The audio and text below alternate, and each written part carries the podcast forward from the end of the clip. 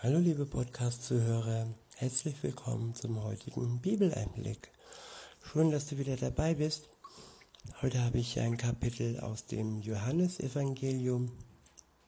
Es ist das Kapitel 10. Ich benutze wieder die Übersetzung, das Buch von Roland Werner.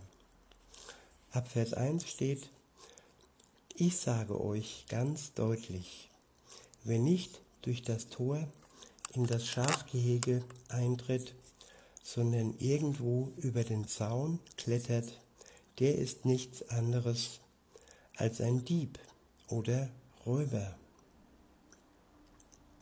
Jesus ist das Tor. Jesus ist das Tor ins ewige Leben. Jesus ist das Tor ins Paradies. Und wer nicht durch das Tor, durch ihn zu Gott eintritt, der ist wie ein Dieb, der ähm, das Leben, das ihm geschenkt wurde, stiehlt und verschleudert. Weiter heißt es, aber der, der durch das Tor eintritt, der ist der Schafhirte. Für ihn öffnet der Torhüter das Tor. Und die Schafe erkennen seine Stimme. Er ruft seine eigenen Schafe, jedes mit Namen und führt sie hinaus auf die Weide. Jesus ist der gute Hirte. Er kennt jeden mit Namen und er führt uns hinaus auf die Weide dass wir Nahrung zu uns nehmen und dass es uns gut geht. Weiter heißt es, wenn er alle seine eigenen Schafe aus dem Gehege herausgebracht hat, dann geht er vor ihnen her und seine Schafe folgen ihm, denn sie kennen seine Stimme. Es ist wichtig, auf die Stimme Gottes zu hören. Seine Stimme ähm, erkennen wir in seinem Wort. Und wenn wir seine Worte wiedererkennen und in unserem Leben, ja, zu unserem Lebensmotto und zu unserem Weg machen, dann führen wir ein Leben, so wie es für uns gut ist und so wie es Gott gefällt. Weiter heißt es, aber einem Fremden folgen sie nicht, sondern laufen vor ihm weg, denn sie kennen die Stimme des Fremden nicht. Es gibt verschiedene Stimmen im Leben und es ist wichtig, der, richtige, der richtigen Stimme zu folgen. Nicht jedem Lehrer, nicht jedem Führer zu vertrauen, sondern alleine Gott unser Vertrauen zu schenken und seine Stimme und auf seine Stimme zu hören. Weiter heißt es, doch trotz dieses anschaulichen anschaulichen Bildes verstanden seine Zuhörer nicht, was Jesus ihnen damit sagen wollte. Noch einmal ergriff Jesus das Wort, ich sage euch ganz deutlich, ich selbst bin das Tor, durch das die Schafe gehen müssen. Alle, die bis jetzt gekommen sind, waren Diebe und Räuber, und die, und die Schafe haben nicht auf sie gehört. Ich selbst bin die Tür. Wenn jemand durch mich hindurch eintritt, dann findet er dadurch Sicherheit. Er gelangt frei hinein und heraus und findet so alles, was er zum Leben braucht. Aber der Dieb hat nur ein Ziel. Er will stehlen, töten und zerstören. Ich aber bin gekommen, damit die Menschen das Leben haben und das im Überfluss. Der nächste Abschnitt ist überschrieben mit der wirklich gute Hirte. Ab Vers 11 heißt es, ich selbst bin der wirklich gute Hirte. Der gute Hirte opfert sein eigenes Leben für seine Schafe.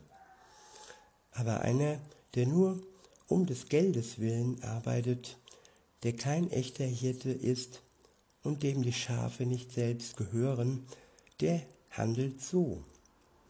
Wenn er den Wolf kommen sieht, dann lässt er die Schafe im Stich und flieht.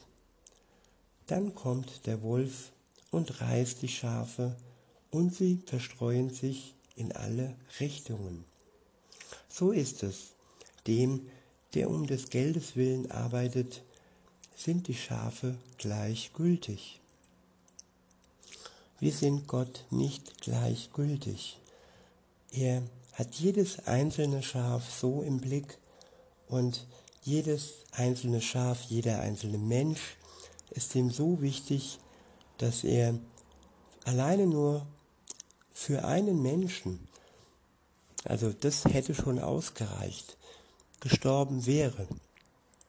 Nein, er ist für die ganze Menschheit gestorben, aber er ist auch ganz persönlich für dich, für mich gestorben.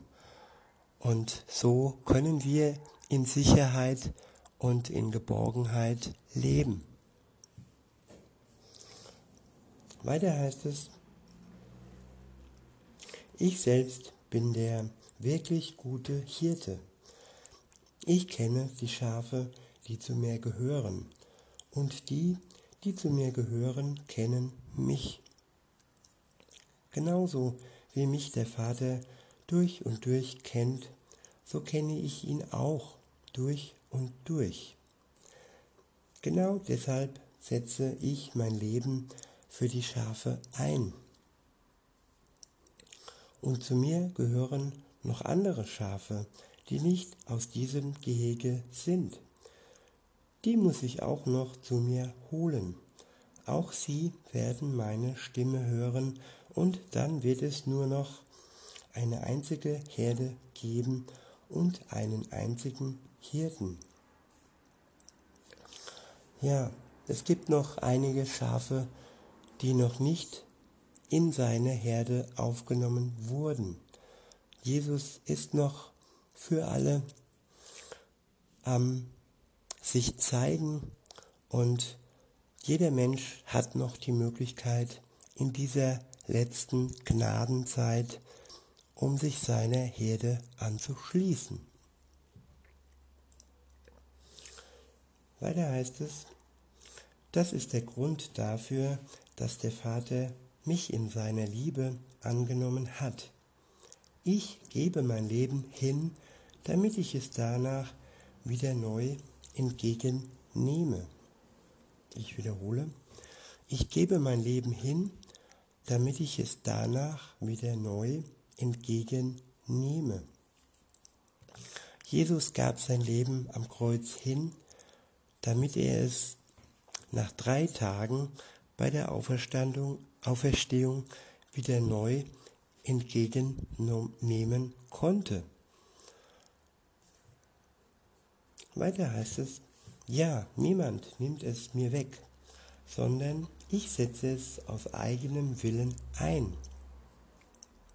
Ich habe die Vollmacht, es wegzugeben, und ich habe ebenso die Vollmacht, es wieder an mich zu nehmen. Jesus gab sein Leben freiwillig für uns hin. Und er hat auch durch seinen Vater die Vollmacht, es wieder an sich zu nehmen. Sein Vater hat ihn wieder ins Leben zurückgeholt. Weiter heißt es, genauso lautet die, Ein die Anweisung, die ich von meinem Vater bekommen habe. Der nächste Abschnitt ist überschrieben mit das unvergängliche Leben. Ab Vers 19 heißt es, daraufhin spalteten sich die Judäer, daraufhin spalteten die Judäer sich wieder in zwei Gruppen, und zwar wegen dieser Aussage von Jesus. Viele von ihnen sagten, der ist doch von einem Dämon beeinflusst und völlig verrückt. Wieso hört ihr denn überhaupt zu? Die anderen widersprachen. Solche Worte sagt kein Mensch, der unter dem Einfluss von Dämonen steht. Haben die Dämonen etwa die Macht, blinden Menschen das Augenlicht wieder zu geben? Das alles fand im Gebiet von Jerusalem statt, zur Zeit des jährlichen Lichtfestes, das an die Neu Neueinweihung des Tempels erinnerte. Jesus hielt sich im Tempelgelände auf, und zwar in der Säulenhalle Salomos. Da umringten ihn die Leute von Judäa und fragten, wie lange willst du uns noch auf die Folter spannen? Wenn du wirklich der Messias bist, so sage es uns klar und deutlich.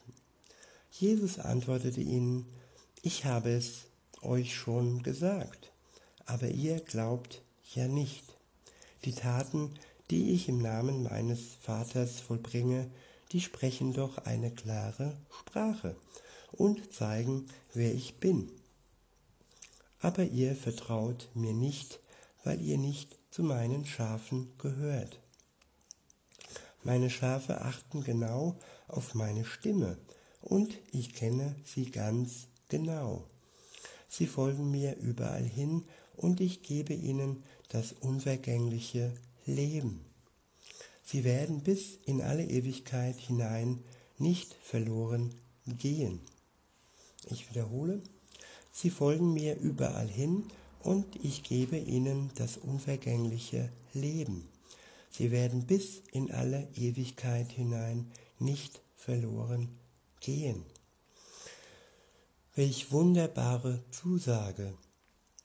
Wir werden bis in alle Ewigkeit hinein nicht verloren gehen, denn er ist der gute Hirte, er wird uns schützen, er gibt sein Leben für uns und er holt uns dann auch wenn es soweit ist, zu sich in sein Reich. Weiter heißt es, ja, es wird niemandem gelingen, sie aus meiner Hand zu reißen. Mein Vater ist es, der sie mir anvertraut hat, und er, und er ist unendlich größer und mächtiger als alles andere.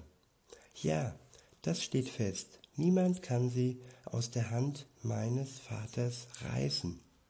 Ich und der Vater, wir sind eins.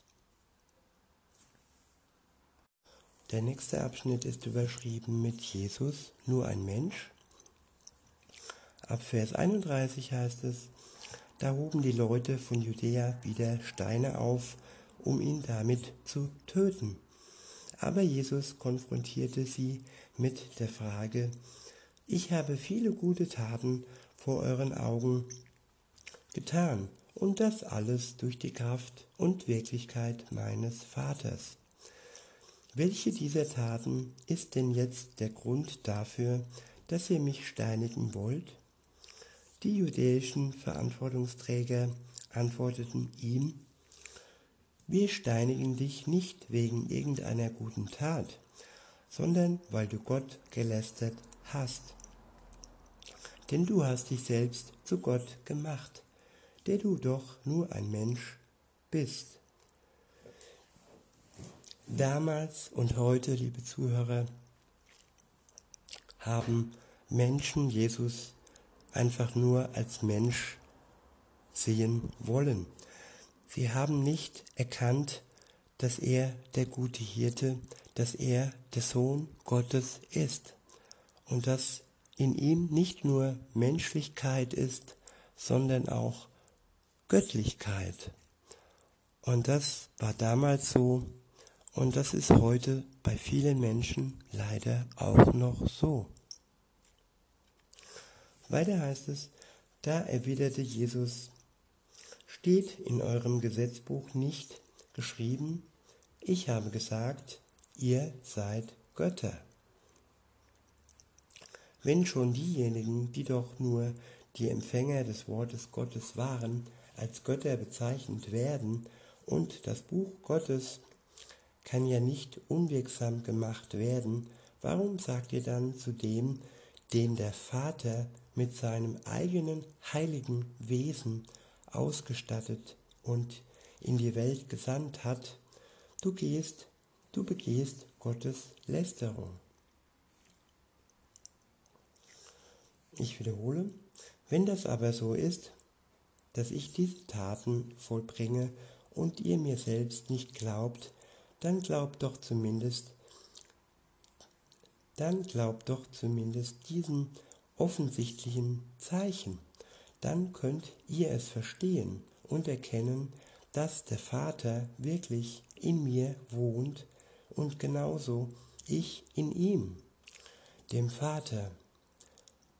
Da versuchten sie wieder, ihn gefangen zu nehmen, aber Jesus entkam ihnen. Ja, am Sohn Gottes, an Jesus, werden sich viele Menschen stoßen.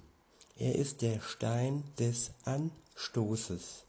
Nur wer ihn wirklich so nimmt, wie er ist, nämlich auch Gottes Sohn, der wird das ewige ähm, Gottesreich ähm, sehen. Der wird ewig leben, der wird im Paradies ähm, sich wieder finden. Ab Vers 40 heißt es, er begab sich wieder an das Ostufer des Jordanflusses, an den Ort, wo Johannes zuerst die Menschen getauft hatte. Dort blieb Jesus. Viele Menschen kamen zu ihm und sagten, Johannes selbst hat keine Wunderzeichen vollbracht. Aber alles, was er damals über Jesus gesagt hat, ist wahr. So setzten dort viele Menschen ihr Vertrauen auf Jesus. Und das ist das Entscheidende, liebe Zuhörer, dass wir unser Vertrauen auf Jesus setzen.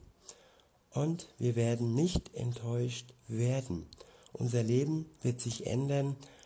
Euer Leben, unser aller Leben wird sich zum Guten wenden. In diesem Sinne wünsche ich euch noch einen schönen Tag und sage bis denne.